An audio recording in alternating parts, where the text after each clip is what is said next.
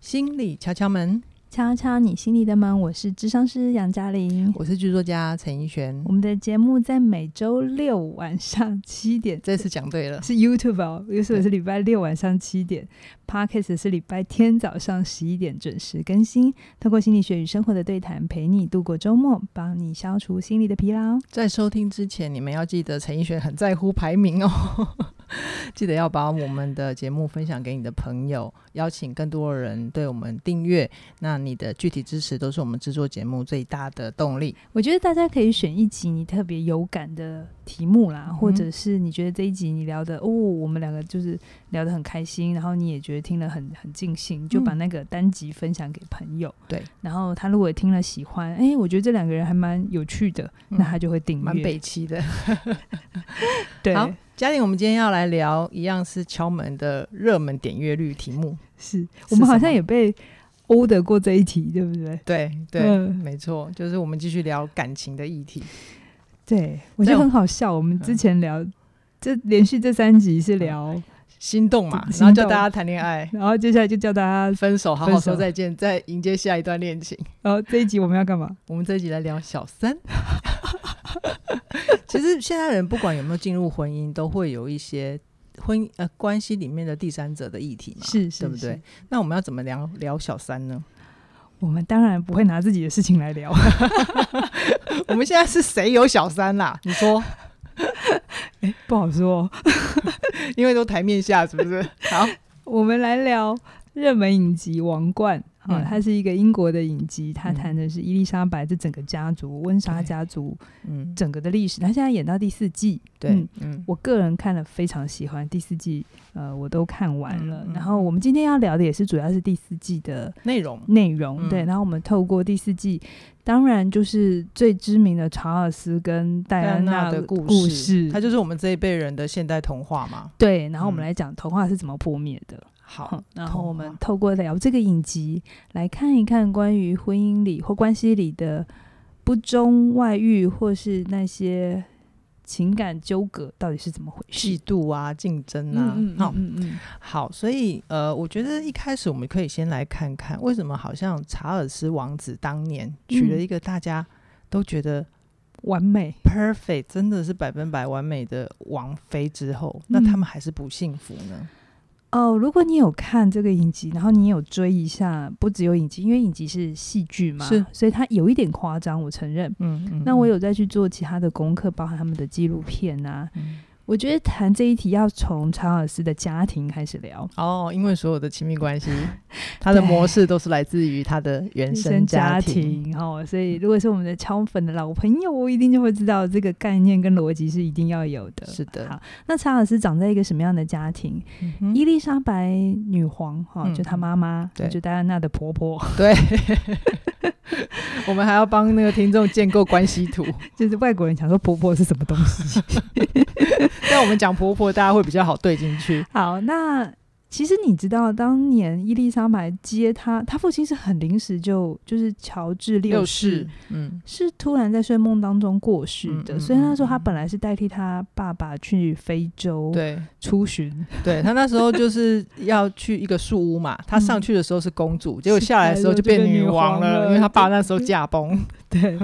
那那个时候我记得好像查尔斯四岁，嗯嗯，然后他妹妹安妮长公主，两岁，两三岁因为他们差两 岁啊。对对对对嗯对，，嗯所以你看哦，他本来我在纪录片的时候看到说，他其实本来有想要当一阵子家庭 主妇，你是说伊丽莎白女王？，啊对，然后他其实很期待他的先生菲利菲利普亲王。菲利普亲王。嗯，他们本来预期的想法是，可能他们可以悠游自在个十几二十年哦，过一段小夫妻的生活。然后再去接王位哈。哦哦，对哦，本来是这样，结果所以不是这样啊。一切的人生剧本都不会照你对脑袋里面的演啊。其实对伊丽莎白是冲击，对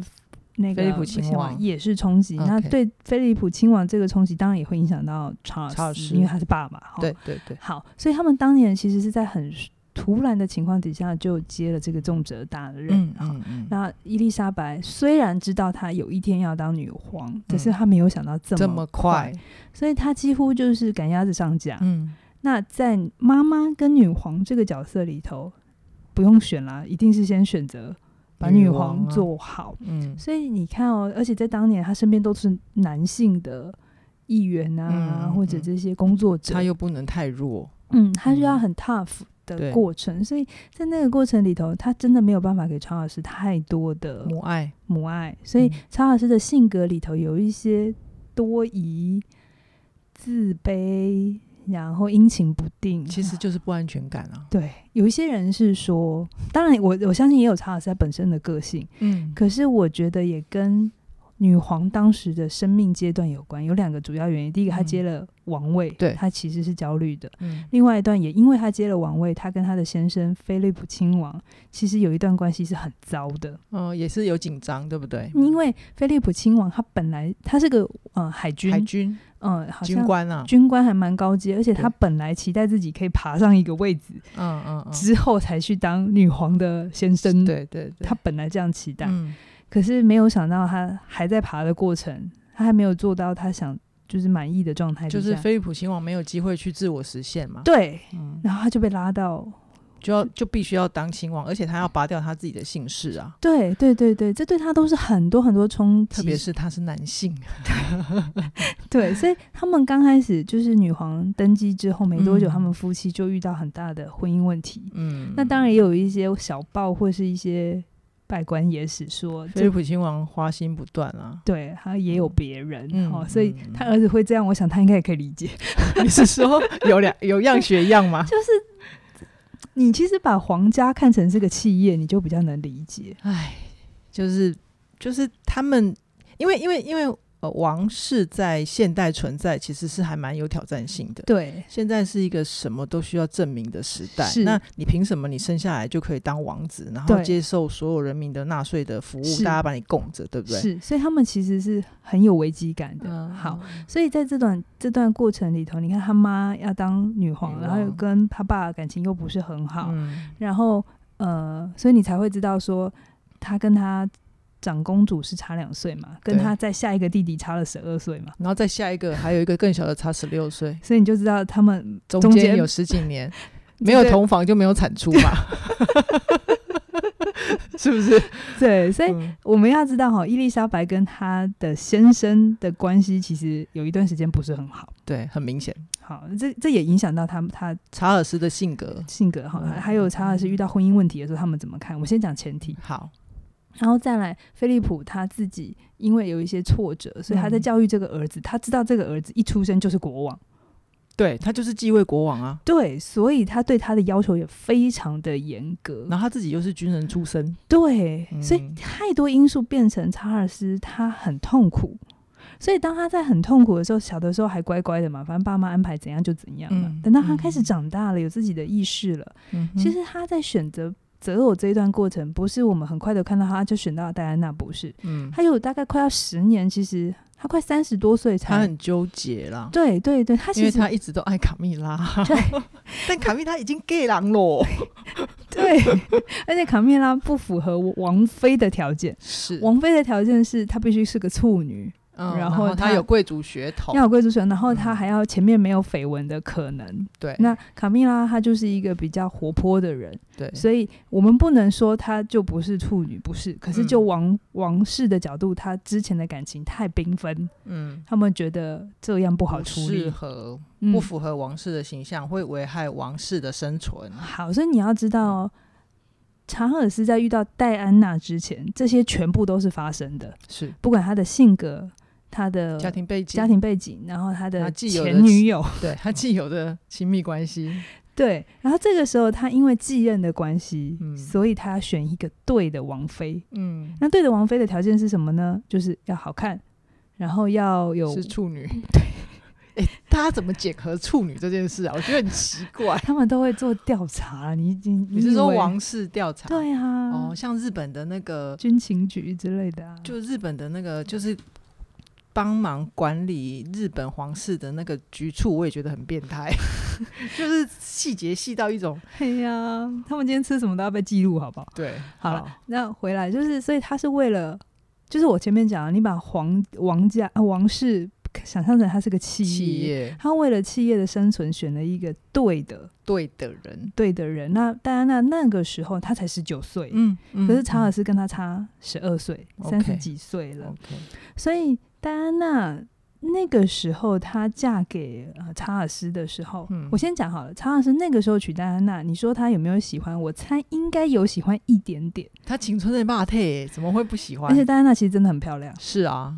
嗯，而且刚开始戴安娜其实也有引起他兴趣一点点。嗯，好，所以我们不能说他们两个之间完全没有感情，嗯我猜还是有，不然有啦哈利跟那个威廉怎么威廉来是的怎么来，还是有一点点可能。嗯可是到底是怎么弄坏的？一个就是查尔斯他的那个成长经验，我嗯觉得他在娶戴安娜的时候，他其实没有放下卡蜜拉。嗯嗯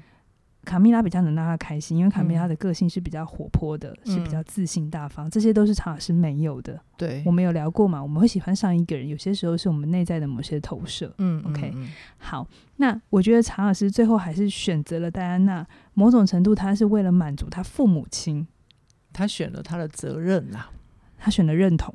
嗯，他选择想要被他的父母亲爱，他取的是他父母亲的认同，所以他选了戴安娜。好，那戴安娜在这种情况底下，她她嫁进来了，那如果她她她的个性是不一样，也有可能历史会改结写。局就不一样。好，我们刚才讲完查尔斯的背景，我们来讲一下戴安娜。戴安娜的故事，你有没有觉得今天录这一集好像在做那个心理治疗？ 对，要先把要先讲完个案的背景， 讲好久，你会不会觉得一直没讲到重点？这这全部都是重 点。然后听众们才进得来，说我们在讲什么。戴安娜，你不要想说她漂漂亮亮的，而且公益。其实她很小的时候，父母亲就离异，对，然后她是一直跟是住在那个寄宿学校的，对不对？对对对，她就她被分，就她的呃那个她是跟爸爸在一起，然后爸爸因为不知道怎么养女儿，嗯，就把小孩送去学校住。嗯，然后戴安娜一直觉得是因为她做错事，是因为她爸爸够才不好喜欢把他送所走，以才把她送走。哦，所以他在整个成长经验，呃，再来他的学业表现也不是很好，嗯所以你大概也知道他在没有学成校，就感，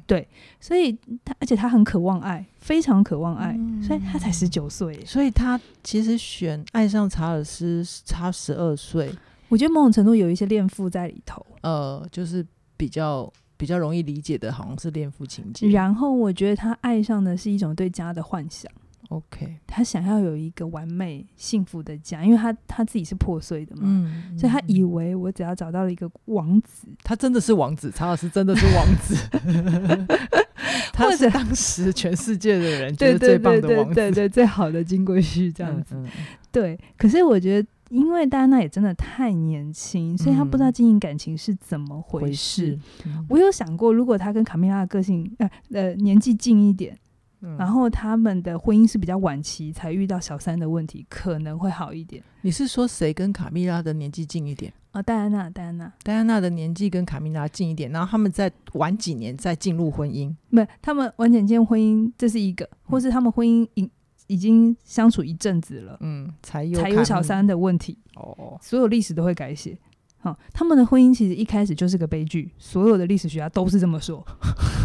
因为我刚才已经讲了，一个是嫁给他爸妈的认同，嗯一个是嫁给一个家的幻想，对，所以都不是跟恋眼前这个人在一起。好，然后你在想，他们两个差十二岁嘛，嗯，所以嗯其实是没有话题的。嗯哼，嗯好、哼我们两个才差六岁，有时候都会有世代的。谁跟你有世代？是你跟我有世代，你跟不上我，谢 谢。或者是因为呃，戴安娜她算是平民，所以她跟嗯查尔斯长在贵族里，不是谁好谁不好，她嗯完全就是呃共鸣、共鸣度不高，生反活而经验。反而卡蜜拉一直都长时间跟查尔斯是混在一起的，他们卡的蜜拉就是休闲活动啊、上流社会的人啊，嗯，他其实就是呃，基本上来讲就是王室的友人，对不对对对常年都是王室的友人。他当年还在婚姻里的时候，他跟他的先生嗯就都是英国王室的好友，你知道那个好友好到什么程度吗？好到床上去啊。不是啦，卡米拉的先生其实是本来安妮长公主的前男友，哈，真的啊， 是这是真你的看到纪录片的资料是不是？对，你就知道他们好到这种程度，哦就是妹妹也失恋了，哥哥也失恋了， 他他们其实也都是就是那个圈子在嗯交往嘛，对不对？就是因为有共同话题嘛，嗯啊，，对，这无可厚非，不是他们要哇，啊不是要他们排斥那平民，戴安对娜年纪这么轻，她会更然后更焦痛苦，虑他啊。非常痛苦，因为嗯第一个没有话题，再来就是嗯嗯他的对手。说真的，不是说哎、大家不要说哦，卡米拉又没有戴安娜好看，嗯哼，在感情里好不好看，我不能说没有影影影响， 但其实有的时候在一起，那个快不快乐是更重要的。，对，查尔是真的在卡蜜拉身上有快快乐，大家大家很难想象哦。如果你们有去 Google 的话，就看一下照片就可以理解我们的我们在说什么。对对。嗯然后这个嗯快乐，我们先撇开道德不不讲的话。嗯你回到查尔斯身上，他从小在一个这么大的压力底下，有一个人能听懂他，我说卡米拉，嗯然后可以给他这么大的，就查卡尔斯每次在焦虑的时候都很喜欢找卡米拉讲话，对，因为他可以给他包容跟安心啊呐、哦对，然后透过那个 talk，他可以感觉到被接纳。嗯，可是你知道，戴安娜当年只有十九岁的时候，她进到关系里，她要的是疼爱，嗯，她想要他查跟尔斯查尔斯一样，想要对有一个可以完全包容他，然后给他一切呵护的人。所以你就知道这是两个小孩。 查尔斯跟戴安娜在爱里头都只有两个小孩，他给不出爱，因为两个都是嗯缺乏爱的小孩。就他们其实当朋友，搞不好会很有话题聊，因为对他们两个很相似。对，但都是有一他个们很不好的童年，但是对他们两个当夫妻就给不出爱。就，对嗯，对，他们可能有爱，但是那个相处就没有办法。对，所以我们现在是讲影集，回到你的日常生活，你可以想一想，嗯你跟你的伴侣之间，你们当初为什么结合？嗯哼，是真的够成熟了，还是一个也是一样对爱、对家庭的想象，然后一个也是某种原因，所以进入到婚姻。如果你进到婚姻是因为比较外在的因素，嗯不管在外在因素是你爸妈还是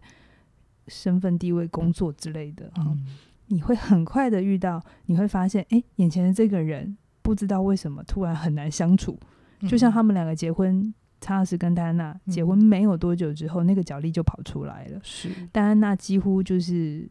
呃，就是都把自己关起来，嗯然后她因为不知道怎么处理卡米拉的事情，嗯所以在影集里头她就是有暴食症。对，嗯，我觉得她那个饮食失调就是一种她内在情绪非常非常混乱的嗯展现。嗯，他他透必过须透过伤害自己，要不然就是去攻击查尔斯，他才能做他的情绪的宣泄嘛。对对，真的嗯是很可怜的一对 couple。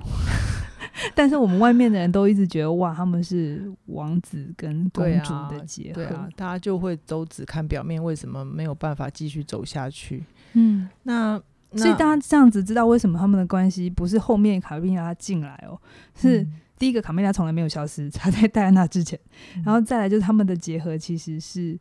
呃，不是因为他们两个彼此很很互相吸引跟很了解彼此，他们两个嗯查尔斯是为了他的工作嗯嗯保持保持那个皇家的延续，而嗯是。戴安娜是是嫁给了一个想象。嗯嗯嗯，不过我们好像也在影集里面有看到一段是查尔斯跟戴安娜他们都想要努力，嗯，有有有有，可是他们那个努力的过程还是失败。就杨老师会怎么看？嗯，很多因素，嗯嗯、哼，主要的因素我觉得他是他们两个身边的人真的不够 成熟，也是一个原嗯因。就是其实查尔斯跟戴安娜都想尽办法想要找外援过，嗯嗯，像戴安娜曾经就找想找过她婆婆，向女王求助嘛，对不对？嗯对，然后呃，我跟我前面有讲，女王她在很很年轻的时候就去当女王了，嗯所以她其实你如果看到他们那个戴安娜跟女王的对话，你会觉得那个女王真的是冰冷到了极点，就是嗯但他不是故意的。嗯，她其实是不知道怎么处理情绪，所以当戴安娜来告诉她说你儿子你儿子冷落我，或者是你儿子有有有有别人的时候，戴安呃她呃伊丽莎白就怎是么女回答皇，都是有一种你们很无聊，或者是这种事情没什么好讲，你们就是要把婚姻给他们，他就一直不停的强调责任，你们就对就整个是皇他们室是有责任的。他要他们两个留在原位，对但是他也不承认自己无能为力处理他们的问题。对他没有办法决，他没有办法处理这两个关系，这两个他小孩的婚姻问题跟那种情感的过不去，他不停在诉诸他们，就是你们两个是有责任的，嗯，你们你嫁进对来王了，室有责任，你就对是英国人呃民你有责任，你应该就看在你的责任身上，把这个角色做好就好，结案。其实这个背后，女王就是觉得戴安娜会被时间驯化、啊，对，她对只剩下这条路可以走了。他当年也许就是这样子吧，嗯，他没有得选择，嗯，嗯嗯，然后他也一直觉得，反正这种夫妻间吵吵架没有什么了不起，因为他跟菲利普嗯也是这样挺过来的。挺过来的，他们后来感情有修复，对、啊，怎么修复我是还没去研究啦。哈，对，前面还有一二三季可以看。 所以他就会一直女皇就会一直觉得。这没有什么好谈的，这我有一天会过去的。那你的嗯责任是比较重要的，皇室是比较重要的。是，如果我是伊丽莎白，我可以懂，因为那个责任真的太大，大到所有可能会阻碍。因为如果他的查尔斯跟戴安娜有什么不对，哎、那个是全国都会关注的事情、哎，。事实上也全国关注啦 对我只是觉得从这个过程里面听到一种冰冷啦，嗯，就是嘖好像为了一个更大的责任团体的利益，就必须要去掉自己个人的私欲。这就是菲利普当年的心情啊。嗯他当年的那个痛苦就是，他嫁 他不是啊他他哼，他跟也是嫁进王家，没错、啊。。对，其实，在第他四就拿季掉了自己的姓氏了耶。他其实很清楚知道进来的每个人都是没有自己的，所有的人，包含对查尔斯，都只是为了女王而服务。对啊，如果如果大家有去看戏的话，就是有有一场嗯戏是菲利普亲王就私底下跟戴安娜讲嘛，因为嗯戴安娜她其实那时候还是一直在表达自己的情绪跟反抗。嗯对啊，那其实菲利普亲王大概也烦不胜烦了吧？嗯，对啊，他就就撂唠得很明，就是你嫁进来就已经没有戴安娜的成分，我们所有的人都是在为女王服务。是啊，是啊，嗯对啊。呃，在纪录片里头有讲，菲利普是唯一有伸出援手过的人啦、因为菲利普是对戴戴安安娜娜，是最能理解戴安娜心情，可是对他们来讲，最终的那个责任跟呃压力，还是得维持一个皇室的体面嗯，是比较要紧。所以他们两个是都是嫁进来的人，没错。所以你看，在这个大的环境背景底下，他们两个是不允许有任何不愉快。嗯，他们两个其实都是情感很丰沛的人，可可是是偏偏偏偏长在一个不允许有情绪的环境里。就必须要盯在那里，你知道那种英式的礼对仪对，就是那个对样子，对，然后英国人本来的个性是比较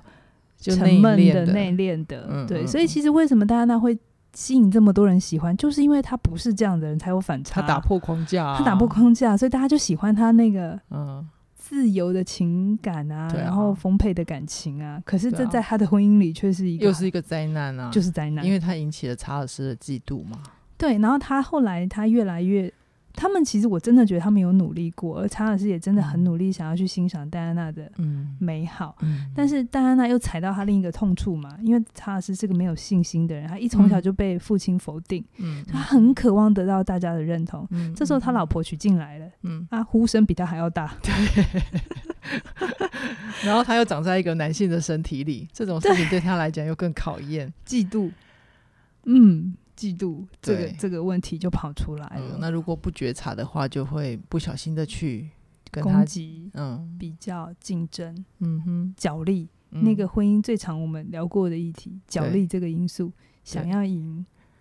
就就跑进来。角力就最容易消耗感情的啊。嗯，所以你说有没有卡蜜拉的存在？我觉得无论她在前之前是前女友，还是她是后来来的，嗯其实这段关系都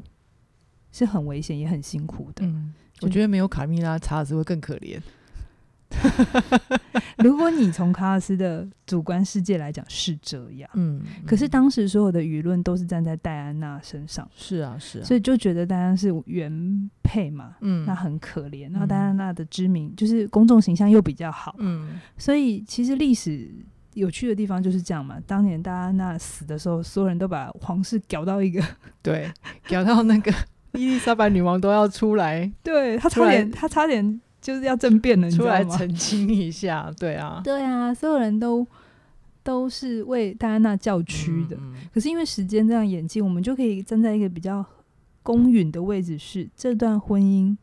之所以会走到这样，真的不是查尔斯单方面的错而已，不是他是个渣男，嗯，然后他有了卡米拉，所以戴安娜好可怜，然后他们关系有三个人，嗯不是这样子的，是在卡米拉不管他有跟没有，他们两个的结合就是本来个问就会题有了。问题。对对，嗯他们两个各自心里的议题都蛮大的。嗯戴安娜的那种，她其实是任性的，嗯，就是戴安娜的本性，对她本性就十九岁，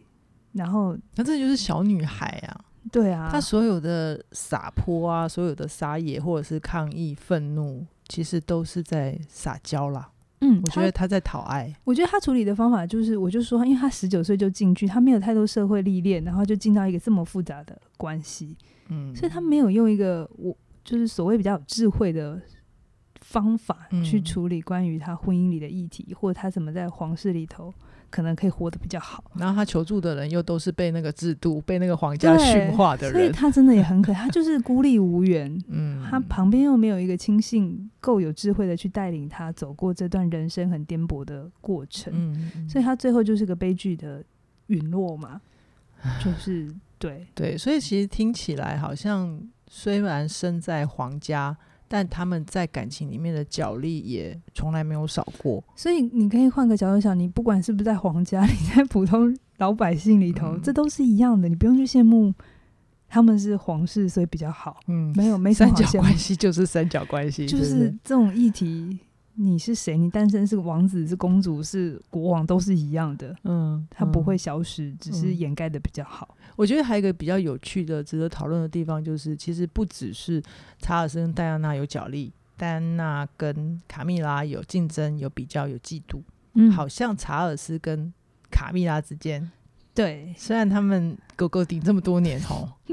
其实从查尔斯的角度来讲，你你来看哦，这个他们好像一九七几年就认识，也曾经交往过，嗯 然后后来哼就被拆散了嘛。嗯 OK，一诶直纪录到片有说他们是怎样被拆散的吗？就是卡蜜拉，就是上面的人就直接说卡蜜拉不可能当王妃啊，哦，不可能。他可能是花名在外吧， 那时候已经你是说卡蜜拉还是查尔斯？、我说卡蜜拉啦 不知道，不好说。好没不，人家现在还活着，不要去。 哦好，对不起，那谁没有年轻过 嘛？对是不对？是是因是为皇室才 才被去放大检验，而且且才需要这么奇怪跟严格的标准嘛。所以嗯梅根当年要嫁进去的时候也是，哎，梅根跟哈利已经出去了 啦。哦，对，那是另一个故事。 好，好，对可是当年梅根要被要嫁进去的时候，也是遭到很大的阻碍、啊。对，，因为梅根也有过婚姻，也对，也是很复杂的过程啊。嗯嗯嗯，对，所以你看哦，回到查尔斯跟卡蜜 拉，他们对，那他们其实。二呃，二十世纪已经在一起二十多年，然后你讲的他们两个好像老古董啊 21世了。纪又在一起了二十年，到了现在，某种程度嗯他们也五十多年，他还坚持，而且也很难得啦，而且查尔斯·在二零零五年坚持要娶卡卡蜜蜜拉拉的时候，虽然那时候永戴安娜派有点没没送这样子，嗯绝对北宋啊，冰斗啊，可是如果你站回查尔斯的角度，你会觉得这可能是他这辈子唯一为他自己捍卫到底的一件事情。哦对耶，卡蜜拉其实是他为自己做出他证明自己存在的一个意义了。我觉得他甚至连赔上一个国王的角色，他都愿意。你从这个角度来讲，你不觉得其实好你感人哦你！很为查尔斯。 你看他从小是一个这样被期待的孩子，然而后且他永远要听爸爸妈妈对的话。对，一直到他为了卡蜜拉，他做了这些决定。嗯，我觉得先撇开那些往事的东西不谈，回到嗯他个人身上，好，我觉得这是他这辈子为他自己做过最重要的一个决定，嗯，非常重要。他堂堂正正的要了卡蜜拉，那是他非常对确定他要的。我觉得他这辈子如果说他到死他会觉得无憾，就是因为他没有放弃过卡蜜拉，这比 OK 他的王位我觉得都还要重要。 OK，那像不像他阿贝啊？你是说温莎公爵吗？ 哎、我们这样子讲一讲，大家会不会很混乱啊？ 还是我们讲完，大家就拼命去 Google 那个英国皇室大家知道温莎公爵 吗？就是温莎公爵，呃，亨利六世的哥哥，也是为了一个女人然后放弃江放山？弃了江山。对，就是爱江爱美人不爱江山的对，谚语是从他来的嘛？不止吧，国那个中国也有这样的人啊。然后，哦然后那个我也呃，查尔斯那个时候，所有人都很害怕这件事情发生，嗯所有人都在阻止这件事，然后就嗯觉得堆了一个推了一个戴安娜给他，这件事就会消失。结并果没有，有。 可是我说实在，我听完你刚刚从另外一个角度来看查尔斯，因为我当年也是拥戴安娜派的， 因为他比较讨喜，真的。对，但我我这样听完，我会觉得，OK，好，就是就是他这个有一点点讨人厌的悲剧英雄，有真我觉正得为自己活过一次，我觉得这段婚姻你不能说戴安娜比较喜欢你就去讨厌查尔斯，你要合起来看。我还是嗯说、这三个人，卡米拉、戴安娜跟查尔斯，他们都是受害者，他们没有人赢，就是他们完全都在这个制度底下已经牺牲了某一块嗯，生命很重要的东西。嗯嗯嗯是因为这整个制度、这媒体的光环这嗯些东西变成了这一段感情。我们现在会在那边说三道四，哦嗯可是其实回到他们的生命生命历程里，我觉得都是他们三个人都有共同一些议题，只是放在一起，然后去修炼，嗯然后命运让他们三个在一起，然就后修炼各自的议题，卡呃，对对对，卡米拉跟查尔斯现在看起来比较好，嗯对，，可是我觉得他们生命也走过一段非常痛苦的风雨，嗯那戴安娜当然，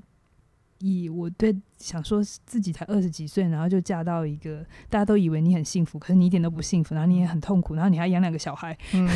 嗯，然后你老公常常去睡别人家，对，公然的冷暴力，很痛苦，所以她后来其实也自己外遇，也越做了很多呃越举的越事举情，的事他也他也管不了自己了啦，对她嗯其实也是痛苦到了一点极，我觉得其实可以理解，他在那个情况之下，如果他还一直继续恪守的那些，无论是道德或者是王家的规则的话，他搞不好会比历史上的他自己的死亡的时间还要再更早一点，哦，你说她虽然人在，可是人已经就形同死了，对啊，她像形搞同木死灰，对啊。嗯。那我们今天要结在哪里？我觉得回到我自己在看这个影 集哈，我们刚刚真的在聊别人家的故事，谈、我觉得我一直都在讲一个概念，就是如果你的关系里头有第三者啊，不管那个第三者在前面就出现了，还是后面就出现，嗯嗯嗯 很多时候真的不是那个人的议题。就是为什么我要从查尔斯的背景开始讲，戴嗯戴安娜的背景开始讲，嗯就很多时候有一些议题在你们还没结婚之前就存在了，嗯，它一直都没有消失过，并不是别人的问题。对，只是这个人来凸显我自己的。哦，我知道以下这段话很不政治正确，但我就是要讲。好，我自己在做治疗的，就是呃，帮学生做物谈的时候，嗯那些穿越得了外遇的婚姻，嗯哦，就是曾经遇过，然后真的后来穿越了。是嗯，能来找我聊都是女生了哈，就是嗯太太。其其实很多最后会跟我说，她会说她感谢小三，她哦是真心真心的感谢这个人的出现，嗯让她跟她先生终于有动力去面对他们该面对的问题。嗯我是说有穿越的哈，有那就穿越的表示他们的成熟度有一定，就够到一定，嗯而不是嗯一样又用切断的。他们没有跑掉啦，对他没他有们就留是下来面你对你小了三那就切断结案，嗯就就是上上一集去听上 一集。 那个就是还在孩子的状态。对，那有穿越的时候，呃，或者他最后还是两个没有决定继续下去，可是嗯他们是好好的，好 说好再说见再见。 他会回头跟我说，他最终都意意识到的是有一些他自己的议题，有一些他先生的议题，而嗯这个所谓的第三者，只不过就是凸显这些议题的催化剂。嗯，所以他们都会告诉我，某种程度还要感谢这个人的存嗯在。那我我觉得有时候我在聊这个议题，我不是鼓励他就去当小三哈，要被感谢。不是，这是两回事。 我们现在在讲的是现在很普遍的现象，你可对以怎么面对？嗯对，就是你要知道这件事情，不是你越不去看它，或者是你去骂它它就会消它就会失的消失。你就去了解那整个背景脉络，你看别人的故事。你愿意的话，反正 Netflix 上面很多戴安娜的故事可以看，对，很多查尔斯，很多嗯温莎家族的故事，是，你就会知道他们这个家族实在是太辛苦了。我还没讲安妮长公主的故事嘞，哦，它也好是一个很好 可以听再的看 故事。下一集。就是就是你会觉得每个人在里面都是辛苦的，嗯那并不是他们就是王室，所以这样就包含我们自己生命里头都是不会因为你出身贵贱嗯而有差别。每个人要去面对的议题，就是得去面对的议题，嗯哼就是这样。然后我们此此生身为人，有机会看看别人，看看自己，嗯然后生命里有痛苦，不急着去消灭它，或者觉得说去否定它，嗯就是去嗯穿越它。嗯就像我说的，他要是回头看他这辈子，也许他会很开心自己也娶过的戴安娜，嗯嗯，他有今天两个儿子，有可能我们再过二十年，可能可以看到查尔斯的回忆录。对，然后也有可能他为他自己捍卫了一个此生最重要，他为自己活一次。他怎么看待他自己的人生是他自己来定义的，不是我们旁边看热闹的人觉得哇，你是个王子欸诶，你为了这件事怎样怎样怎样，又怎样怎样怎样。嗯我真的觉得 年纪越大吼，越要管好自己的嘴啦，就是别人的事情。嗯，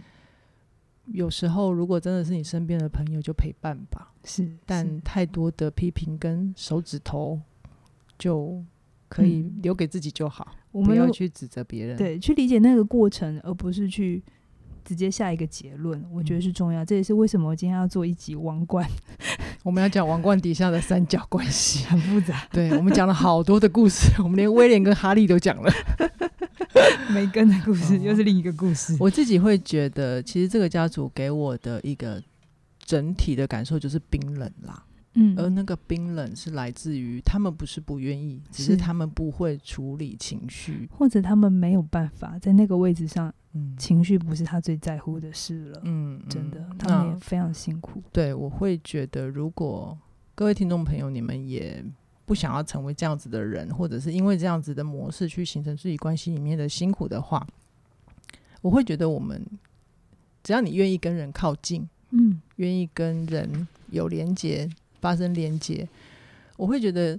哈克的课程就会嗯很嗯适合你去聆听。是，是对是，那我觉得你也没有，如果你不一定认识哈克的话，就也没有一定要非买他的课程不可，因为我们呃网络上有试听的课程。我觉得去听哈克的试听的课程，最大的收获就是你去感受一下，假使假使你的生命里面没有过那种情感的流动。温暖进来你心里的感觉，你可以去感受一下哈克是怎么跟人连接的。是是，他嗯真的是我看过真的最会连接的男人。对对，而且这样子的能力对男性来说又会比例上来讲啦，哦，当然有很是多男性也是很会跟人连接的，但比例上来讲会对男性有很大的帮助。那如果你听了之后觉得很喜欢的话，我们这边有一个重要的资讯就要告诉大家，就是与人连接的三个秘密呢，呃，优一三九九的优惠要直到二月二十二号，台对湾时间二月二十二号晚上十二点。过了这个时间之后呢，它就会有不同的价格，当然就是